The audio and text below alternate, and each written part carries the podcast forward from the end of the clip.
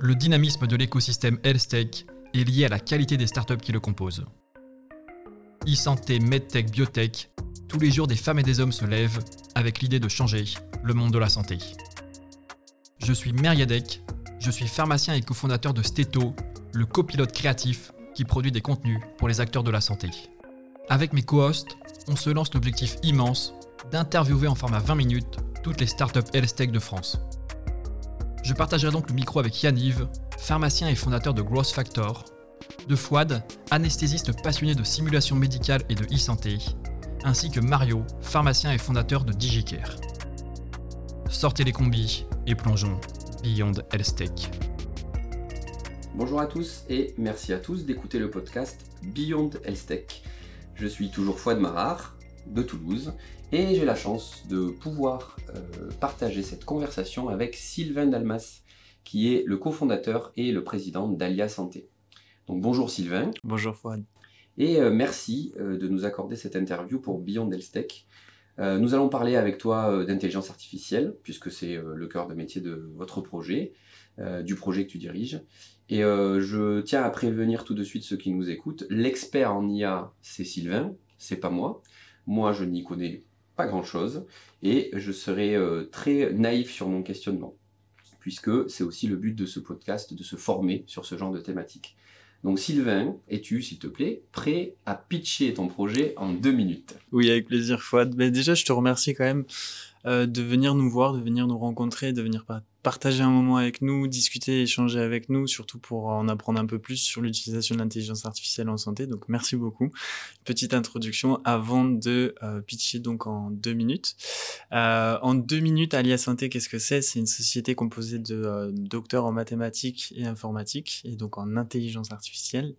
Et on accompagne depuis maintenant, donc ça fait trois ans qu'on existe, 2020, on a été créé, et on, accompagne, on a accompagné pendant deux ans les biotech et medtech à la conception de systèmes d'intelligence artificielle. On a rencontré toutes les problématiques qui pouvaient se poser pour ces sociétés-là quand elles voulaient faire un projet en intelligence artificielle.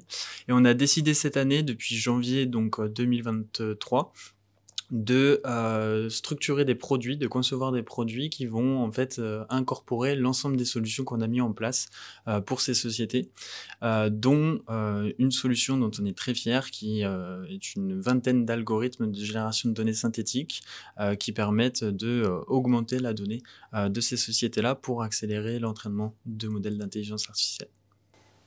On est très bien niveau timing, je te remercie. donc, vous avez un projet qui accompagne des biotech et des medtech dans la conception de modèles d'IA. Euh, la question qui vient après, c'est euh, comment on se retrouve, euh, en fonction de ton parcours, que tu vas peut-être nous préciser, comment on se retrouve dans ce genre de, dans ce genre de projet, et comment on est la société qui aide les medtech et les startups de l'écosystème à gérer leur IA. Comment ça se, comment ça se produit? Alors déjà, première partie de ta question, donc euh, d'où je viens, pourquoi je suis tombé dans ce dans ce domaine. Euh, j'ai toujours été euh, très intéressé par les nouvelles technologies, très intéressé aussi d'aider les autres à euh, utiliser ces nouvelles technologies, à, à, faire une transition digitale. C'est le sujet de ma première société que j'ai créée. Euh, je suis tombé très vite dans l'entrepreneuriat et euh, j'ai rencontré, en voulant faire de l'intelligence artificielle, en voulant concevoir des modèles d'intelligence artificielle, j'ai rencontré des scientifiques à l'université Paul Sabatier à Toulouse et ensemble, on a lancé ce premier projet, donc une très belle société qui a très bien grandi, qui est devenue un laboratoire d'intelligence artificielle euh, et euh, bah, petit à petit, je suis euh, tombé dans la santé parce que c'est un domaine qui me tient énormément à cœur, qui porte des valeurs qui sont similaires aux miennes et ça me paraissait important que la santé soit un des premiers domaines à profiter de cette technologie qui est l'intelligence artificielle et donc de me spécialiser justement sur l'utilisation de l'IA en santé. Parfait. Je réponds euh, du coup à ta deuxième, partie, de, ta question, euh, qui était euh, donc plutôt relative à ah, est-ce que je peux te demander Bien sûr, Comment, comment as-tu été inspiré pour créer ce projet? Euh, on connaît ton parcours maintenant, mais qu'est-ce qui fait que tu te retrouves là-dedans et quel est le pain point initial en fait que tu essayes de, résoudre? Ouais. donc, euh, donc pour répondre à la deuxième partie de ta question, euh, le, pain point qu'on a cherché à résoudre et auquel on a été confronté en fait, qui, qui nous est venu en fait de l'expérience. Ça fait, comme je te l'ai dit, trois ans qu'on existe. Pendant deux ans, on a rencontré des acteurs, donc biotech, medtech, mais laboratoires de santé aussi, et avec eux, on a vécu leurs problématiques euh, et on a toujours essayé de monter des solutions pour eux. Et c'est de cette expérience-là que c'est créé Alia Santé. En fait, c'est fondé Alia Santé. Euh, euh, c'est une évolution, en fait, la création d'Alia Santé. C'est pas le premier jour, on savait ce qu'on voulait faire, on, est parti plein pot. Non, en fait, on, on a essayé d'analyser comment l'IA et comment l'essor de l'IA allait structurer un peu euh, la santé euh, de demain euh, et on a essayé de l'accélérer, de, l'accompagner. Et donc toutes les problématiques qu'on adresse, c'est des problématiques qui étaient ressenties par le marché et sur lesquelles nos ben, spécialistes en intelligence artificielle ont conçu des solutions. Très bien. J'aime bien ce mot solution puisque ça va nous amener à la description du produit ou des produits principaux que vous distribuez, notamment la notion de jumeaux numériques et d'intelligence artificielle euh, je ne veux pas galvauder le terme, mais de données synthétiques. Et donc ça, ça m'intéresse, ça va intéresser les gens, puisque c'est probablement la spécificité euh, de, votre société. Est-ce que tu peux nous parler des produits? Oui, tout à fait. Alors, comme tu l'as dit, il y a un prisme sur un produit parce que c'est vraiment la solution la plus innovante qu'on a pu euh, concevoir, même si on est sur l'intelligence artificielle. Donc, tous nos travaux sont, sont, assez innovants. Euh, je vais commencer peut-être avant de parler un peu plus de ce produit, je vais commencer par euh, te montrer, si tu veux, le, l'environnement de produits qu'on a, qu'on a développé. Donc c'est toutes des solutions SaaS. il y en a quatre. Il y en a quatre et en fait ça adresse les quatre principes mission qu'on doit mettre en place pour réaliser un modèle d'intelligence artificielle. Euh, la première mission, c'est de structurer sa donnée et on a mis en place un Hills Data Management System qui va permettre de, euh, pouvoir valoriser sa donnée euh, en l'analysant, en la structurant, en la gérant. Donc on accompagne les sociétés à gérer leur base de données ou même à les créer.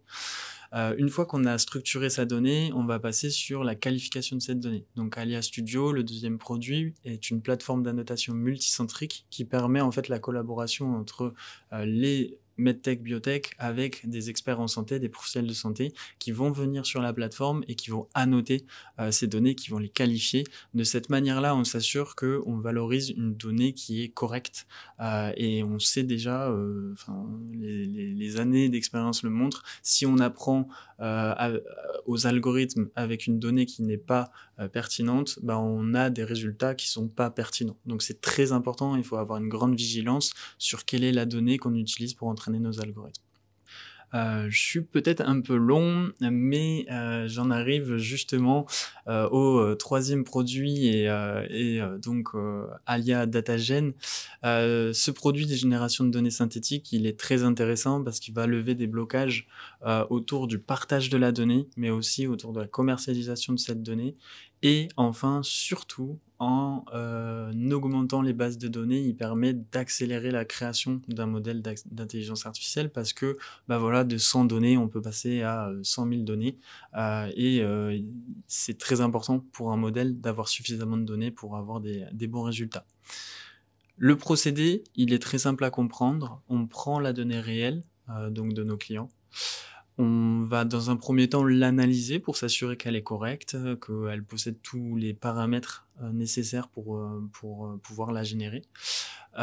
et en fonction de sa typologie, donc soit c'est des images, soit c'est de la donnée tabulaire, soit c'est des time series. On va adresser le bon modèle, puisqu'on a une liste de 20 modèles sur lesquels on travaille. Et de ces modèles-là, qui sont des réseaux de neurones, euh, ces modèles vont apprendre les caractéristiques de ces données et les spécificités de ces données. De ce réseau de neurones qui apprend la donnée, on va pouvoir lui demander de régénérer une donnée. Elle est, cette donnée qui est donc synthétique. C'est la donnée synthétique. C'est la donnée synthétique, tout à fait. Cette donnée synthétique, euh, elle est euh, représentative de la donnée réelle, mais elle ne comporte plus euh, de données personnelles, donc de données patients. Elle ne permet pas de remonter à un patient. Et donc, dans ce sens-là, on anonymise dans le processus.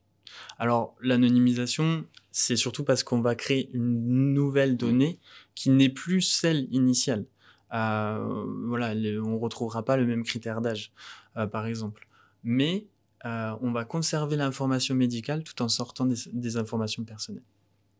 Très intéressant puisque c'était l'objet d'une des questions. on pose toujours la question de, la conformité aux exigences réglementaires, notamment le RGPD. Euh, quelle est la subtilité justement dans votre projet, puisque vous devez à un moment donné être euh, sous le feu de la règle, mais qu'on a l'impression, en t'écoutant, notamment euh, l'anonymisation de ces données synthétiques, on a l'impression qu'à un moment donné, vous, êtes, vous êtes dans une espèce de flou par rapport aux données. Est-ce que tu peux préciser là-dessus? Oui, tout à fait. déjà, je vais, je vais préciser un petit point, c'est que les modèles de génération de données synthétiques sont assez énergivores parce que c'est des réseaux de neurones qui vont prendre du temps à s'entraîner à comprendre la donnée. Donc, se servir de cette méthode pour faire de l'anonymisation, c'est pas le plus pertinent parce que c'est une méthode qui va être un peu plus énergivore que les méthodes actuelles euh, qu'on maîtrise aussi et qu'on propose à nos clients quand ils veulent faire uniquement de l'anonymisation. Euh, donc ces méthodes-là sont recommandées par la CNIL et elles sont plus simples à mettre en place. Par contre, on a une anonymisation qui est très intéressante parce qu'on peut plus du tout remonter euh, au patient initial euh, et donc ça permet en fait de pouvoir le partager euh, facilement la donnée euh, pour pouvoir la valoriser sur des consortiums, sur des projets de recherche, pour pouvoir faire de la recherche entre entreprises ou entre laboratoires. Euh, c'est plus simple et ça permet aussi pour certaines sociétés qui souhaitent valoriser leurs données de commercialiser cette donnée. Pourquoi? Parce que les barrières du RGPD sont surtout relatives euh, et quand je dis barrière, c'est pas péjoratif. Je pense que le RGPD est une très bonne chose. Euh, c'est très important de protéger la donnée des patients. Euh, donc ce règlement, le fait qu'il existe, c'est très rassurant. Maintenant, l'objectif pour nous, c'était de, d'accélérer la collaboration et les projets de recherche des sociétés en santé sans mettre en péril la donnée des patients. Et la génération de données synthétiques, c'est une solution qui est très pertinente pour pouvoir faire ça. Tu as parlé de tes clients. Euh, plusieurs fois. Euh, donc il doit y avoir une base clientèle déjà euh, qui a besoin de vos services et qui utilise, j'imagine, cette notion de données synthétiques. Donc il y a un besoin qui s'exprime à, travers ta clientèle.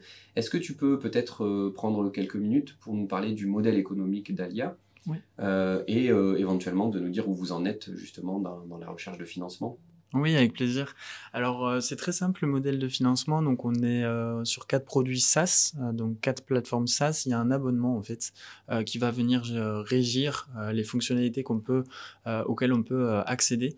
Donc, il y a trois formules d'abonnement et on propose en quatrième formule une formule qui est un peu plus sur mesure. sur celle-là, on va s'intéresser et je ne l'ai pas mentionné malheureusement.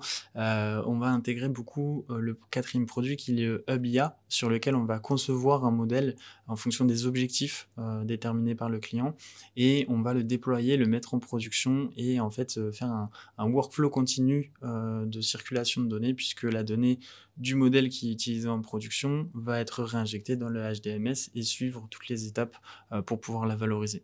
D'accord. Niveau financement, du coup Merci. euh, niveau financement, donc, euh, donc aujourd'hui, voilà, on a une croissance organique. L'année dernière, on a réalisé sous forme de prestation de service un très beau chiffre d'affaires de 535 000 euros. Euh, cette année, on s'est concentré sur le développement des produits et euh, donc euh, bah, on lance commercialement depuis euh, maintenant deux mois la, la, solution, la commercialisation de cette solution. on pense faire une levée de fonds euh, sur le Q, Q2, donc deuxième, euh, deuxième euh, trimestre 2024, pardon, une levée de fonds pour pouvoir en fait accélérer la commercialisation de ce produit. on est très fiers de ce qu'on a réussi à concevoir. Mmh. Maintenant, on a envie de, bah, de pouvoir le commercialiser en France notamment, mais aussi en Europe, et pourquoi pas aller aussi sur, sur d'autres continents. Et donc tu vas adresser un marché qui sera encore plus concurrentiel que le marché francophone, enfin en tout cas français. Ce qui nous amène à discuter de tes concurrents. Euh, qu'est-ce qui fait que Alia Santé aujourd'hui, euh, j'imagine que c'est ce que tu penses, a cette espèce de primeur auprès des clients Pourquoi ils vous choisissent vous euh, Quid de la concurrence? Ouais, c'est très intéressant. Alors si, si je devais répondre de manière très, très synthétique sur, sur ta question, pourquoi ils nous choisissent, Euh, je pense que ce qu'ils ressentent aussi, c'est euh, l'expertise. Euh, c'est-à-dire qu'ils discutent avec des personnes qui, qui sont spécialistes de l'intelligence artificielle et ils apprécient ça. on ne se positionne pas en tant qu'expert avec eux, on se positionne surtout en tant que facilitateur pour expliquer l'intelligence artificielle et surtout bah, mettre en place cette, cette très belle collaboration entre le professionnel de santé et l'expert en intelligence artificielle qui fait émerger les plus belles solutions. Pour te répondre sur la concurrence au point de vue mondial, euh, il y a à peu près 100 sociétés, 97 euh, très exactement en 2022, euh, qui travaillaient sur la génération de données synthétiques. il y en a très peu en France. En France, on va, retrouver deux sociétés qui travaillent dessus, dont une qui est plutôt spécialisée sur la partie anonymisation. Donc, c'est pas forcément la valeur ajoutée la plus importante quand on utilise de la génération de données synthétiques, puisque l'objectif, c'est surtout d'optimiser des modèles d'intelligence artificielle ou de pouvoir concevoir des modèles plus facilement. Euh, là où on va se différencier de cette concurrence mondiale, euh, c'est parce que euh, sur 97 entreprises, 97 font de la génération de données sur de la donnée tabulaire. Donc le type de données, c'est vraiment notre avantage concurrentiel aujourd'hui grâce à des, bah, des, chercheurs qui sont chez Alia Santé. on travaille sur de l'image et on travaille aussi sur des time series. Et aujourd'hui, euh, on est euh, en position euh, assez confortable. c'est vraiment un avantage concurrentiel pour nous puisqu'on propose déjà ces solutions dans, notre produit, dans notre commercialisation. Très bien. vous êtes confronté aux discussions, on va dire plutôt générales et non pas techniques, professionnelles, puisque toi, toi, tu as été formé, tu es formé avec des gens qui font de la recherche en intelligence artificielle. Euh, le souci avec l'intelligence artificielle, c'est que euh, euh, ceux qui l'entendent à la télé, c'est pas des chercheurs, c'est pas des experts. Et donc se pose souvent, à mon avis, puis moi personnellement je me pose la question, de cette peur, de cette angoisse qui est liée à l'IA globalement, mmh. mais l'IA, on va dire l'IA plus médiatique, ce qui n'est mmh. pas votre, votre cœur de métier à vous. Mmh. vous n'êtes pas OpenAI, vous avez vraiment un projet dont l'IA est le cœur initial. Oui. La question peut-être que tu vois venir, c'est est-ce que, euh, est que vous avez, vous, en tant que professionnel de l'IA, euh, un message à passer au grand public, qui en, qui en, a un petit peu peur, en tout cas pour adresser ces angoisses, et surtout quel garde-fou vous avez mis en place dans votre projet pour vos clients, pour justement amenuiser un peu cette, cette barrière à l'entrée, entre guillemets, de l'utilisation de l'IA hmm. C'est euh, une question très intéressante. Et merci de la poser parce que tu me permets aussi de, montrer un autre avantage concurrentiel de Alia Santé, c'est qu'on prend véritablement euh, position euh, sur la qualité des données synthétiques qui est produite et euh, de manière raisonnée, on réfléchit euh, à toutes les problématiques qui vont se poser quant à cette utilisation ou quant à la valorisation de cette donnée. Euh, donc aujourd'hui, euh, je pense que les acteurs qui font de l'intelligence artificielle, c'est-à-dire qui travaillent vraiment sur des modèles, ont la responsabilité de mettre en place des garde-fous et de mettre en place des, discussions sur l'aspect éthique et des moyens de vérification des résultats de l'intelligence artificielle ou de, de, de, qualification de résultats. Euh, chez Alia Santé, on a mis en place plusieurs méthodologies qui vont permettre de valider la génération de données synthétiques. Euh, donc par exemple un rapport de qualité qui euh, se positionne sur des, indicateurs mathématiques et statistiques qui nous permettent de vérifier avec précision la qualité des données produites. Et ensuite, bah, en fait, on, on, on se sépare jamais du professionnel de santé puisqu'on va l'utiliser au, avec, euh, enfin, l'utiliser, euh, collaborer avec lui, euh, avec Alia Studio pour mettre en place des datasets dans lesquels il y a de la donnée réelle et de la donnée synthétique. Et là, le professionnel de santé qui est en position d'expert, puisqu'il il est, il est, sachant, va se positionner sur est-ce que cette donnée est réelle, est-ce que cette donnée est synthétique. Et là aussi, on a des informations sur la qualité de la donnée produite, puisque si un professionnel de santé qui a l'habitude de voir ces données n'arrive pas à faire la différence, c'est que la donnée produite elle est euh, en qualité euh, suffisante. Euh, pour revenir sur ta question d'une manière plus générale, sur les aspects notamment de peur autour de l'intelligence artificielle, c'est pas du tout nouveau. depuis l'émergence de l'intelligence artificielle, il y a toujours eu des peurs associées. comme tu l'as dit, c'est plutôt dans l'espace médiatique. je trouve que les médias ont aussi joué ce jeu peut-être en posant les bonnes questions, mais on jouait ce jeu sur bah, est-ce qu'il y aura une IA qui nous contrôlera? Ce qu'on peut voir à l'échelle mondiale, c'est pas toujours rassurant, effectivement, surtout quand on voit un pays comme la Chine qui utilise l'intelligence artificielle de manière constante, même pour prendre des décisions les plus, importantes. Par exemple, il y a des IA qui, qui, bah, qui dirigent des sociétés en Chine. là, là où, je trouve que c'est très rassurant, notamment sur, en Europe, c'est qu'il y a une véritable prise de, position quant à l'utilisation de l'intelligence artificielle. Il y a des garde-fous qui sont mis en place. Il y a une réflexion sur les points de vue éthiques de, l'utilisation, de, de, la conception des modèles d'intelligence artificielle.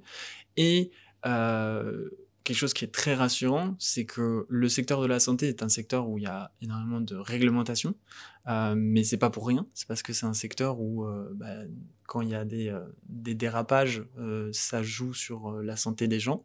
donc c'est des dérapages qui sont très sérieux, très, très, très, très, comment dire, importants et sur lesquels il faut avoir une vigilance accrue pour les limiter. et bah, nous, on s'est spécialisé justement dans ce domaine parce qu'on voulait avoir le contexte le plus compliqué euh, pour euh, bah, avoir une réflexion vraiment sur les aspects réglementaires et comment on va utiliser, valoriser cette, cette donnée synthétique. Mon domaine à moi, c'est la formation. Et euh, que, l'impression que j'ai en discutant du projet avec vous, c'est que vous avez quand même une base qui est ancrée dans le réel, qui est cette donnée initiale, mmh dont j'imagine qu'on ne peut pas se passer.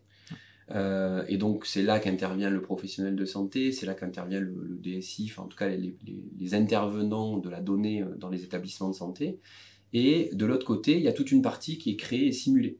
Mhm. Je ne sais pas si le terme simulé est approprié, mais euh, moi je vois la simulation d'un très bon œil, puisque c'est mon cœur de métier pour la formation. Mhm. Mais comment toi tu vois la simulation d'un aussi bon œil, puisque c'est ton cœur de métier à toi, dans cet espace de création de données pour la recherche, la création de, de, bases de données pour créer ben, les futurs outils du soin. Peut-être que ma question n'est pas très claire, j'essaie de me réexprimer, mais en gros, simuler pour s'entraîner, c'est pour de faux jusqu'au bout, donc on est bon. Simuler pour qu'il y ait un impact potentiel sur le patient euh, avec les décisions qu'on prend grâce, à grâce aux données, c'est un autre enjeu. Mhm. Quel est ton point de vue là-dessus? Euh, C'est une très belle question. Euh, le sujet est très intéressant. Euh, pas approfondi la réflexion de ce côté-là, euh, même si j'en ai quand même, j'ai quand même mon avis euh, sur la question. Euh, pour moi, la simulation, comme tu l'as dit, c'est un élément très important pour faire de la formation. ça, tu, tu l'as bien, bien, as bien insisté sur ce point. mais la simulation, c'est aussi présent en termes de recherche pour pouvoir aller chercher des informations auxquelles on n'a pas pu être confronté. Euh, donc on va créer des situations qui vont nous permettre de pouvoir bah, simuler le comportement d'une maladie euh, dans un contexte précis. Euh, voilà, donc la, la, simulation dans la recherche est très importante. L'impact sur le patient, euh, il n'est pas direct. C'est pas parce qu'on a fait une simulation euh, sur un projet de recherche euh, que tout de suite il y a un médicament qui va sortir pour le patient. comme comme on, l'a dit un peu plus tôt, il y a des garde-fous, donc de toute manière on parle de recherche, donc il y a toujours un temps avant que ça arrive sur le marché. Et puis il y a beaucoup de, méthodologies ou de, de, de, comment dire de de, par exemple les études cliniques euh, sont, sont, des garde-fous euh, euh, et, vont venir bah, rassurer le fait que oui c'est né de la simulation mais quand ça arrive dans le réel bah, c'est parce que ça a été vérifié et, et, voilà et on l'a utilisé de la bonne manière pour le patient. Très bien. Donc je peux rassurer mes collègues soignants, quel que soit le travail entre guillemets, euh, je mets des guillemets, informatique, puisque c'est euh, peut-être la façon générique de le, de le proposer, euh, quel que soit le travail informatique, ou en tout cas technique qui est fait, les garde-fous habituels de nos projets d'innovation en santé ne sont pas shuntés. C'est juste plutôt un modèle d'accélération de ce qu'on a déjà, si je comprends bien le projet. Oui, tout à fait. Parfait. Moi, il y a une stat qui m'intéresse beaucoup, euh, il paraîtrait euh, que 60% euh, des données qui seront utilisés pour l'entraînement des IA seront issus de données synthétiques dans un avenir assez proche, finalement, selon un rapport de, gens sérieux, si j'ai bien compris. moi, cette, cette donnée me fait un peu froid dans le dos mais pour les raisons qu'on vient de développer depuis quelques minutes, hein, sur les peurs et angoisses liées à l'IA. Hmm. Mais vous, en tant qu'expert, euh, qu'est-ce que ça vous donne comme perspective dans votre projet euh, entrepreneurial? Donc, euh, pour préciser du coup, cette, cette, information, elle vient de, de Gartner. donc, c'est sur une étude qu'ils ont réalisée sur, sur les, les, données synthétiques. pardon. c'est une information que je trouve très intéressante pour voir euh, l'évolution en fait euh, de l'intelligence artificielle. Euh, le fait est qu'on a, on, a au, fur et à mesure du temps collecté énormément de données, mais en fait on n'est pas capable de les valoriser parce qu'elles sont pas structurées, parce qu'elles sont bruitées. Donc il y a énormément de raisons qui font qu'on ne peut pas utiliser toute la donnée qui, a été, qui, qui ont été produites sur ces années. L'objectif, euh, en utilisant la génération de données synthétiques et les données synthétiques, c'est d'accélérer les entraînements des algorithmes qui ont toujours un objectif très précis. Euh, et on a besoin, pour réaliser cet objectif, par exemple la détection d'une pathologie, on a besoin euh, bah de d'extrapoler, si je puis dire, euh, l'ensemble des cas de figure qu'on peut rencontrer ou euh, sur, sur la spécificité de cette, de cette pathologie. Euh, donc en fait, le, la génération de données synthétiques et la donnée synthétique va permettre de donner plus d'informations à l'algorithme. Donc c'est un enrichissement. C'est ce qui va permettre d'optimiser cet algorithme. Euh, maintenant, comme tu l'as dit, ça peut aussi faire froid dans le dos parce qu'on se dit euh, énormément d'algorithmes seront euh, entraînés sur une donnée qui n'est pas réelle. Euh, faut pas oublier que le fondement de la donnée synthétique, c'est de la donnée réelle. Et que bah, aux acteurs qui font de la donnée synthétique de mettre en place des garde-fous pour surveiller la qualité de la donnée qui est produite, et aussi euh, on attend euh, le rapport de la HAS sur l'utilisation de la donnée synthétique pour euh, voir aussi la position de, ces, acteurs forts en santé sur son utilisation. Parfait. J'aime bien le, mot de la fin que je t'ai laissé pour le coup. la donnée synthétique n'existe que si elle a un ancrage dans le réel. Et notre instance nationale, la Haute Autorité de Santé, est sur le coup, ce qui est plutôt une bonne nouvelle. Et on va attendre de, lire tous ces documents avec beaucoup de plaisir. Merci Sylvain pour ton Merci temps. À toi. Euh, et à toute ton, équipe pour l'accueil ici dans les locaux d'Alia Santé à Toulouse. Euh, comme vous l'aurez probablement entendu euh, avec nos jolis accents. quant à vous qui écoutez, comme toujours, merci d'avoir suivi cet épisode et surtout merci de votre intérêt pour la e-santé et pour Beyond Health Tech.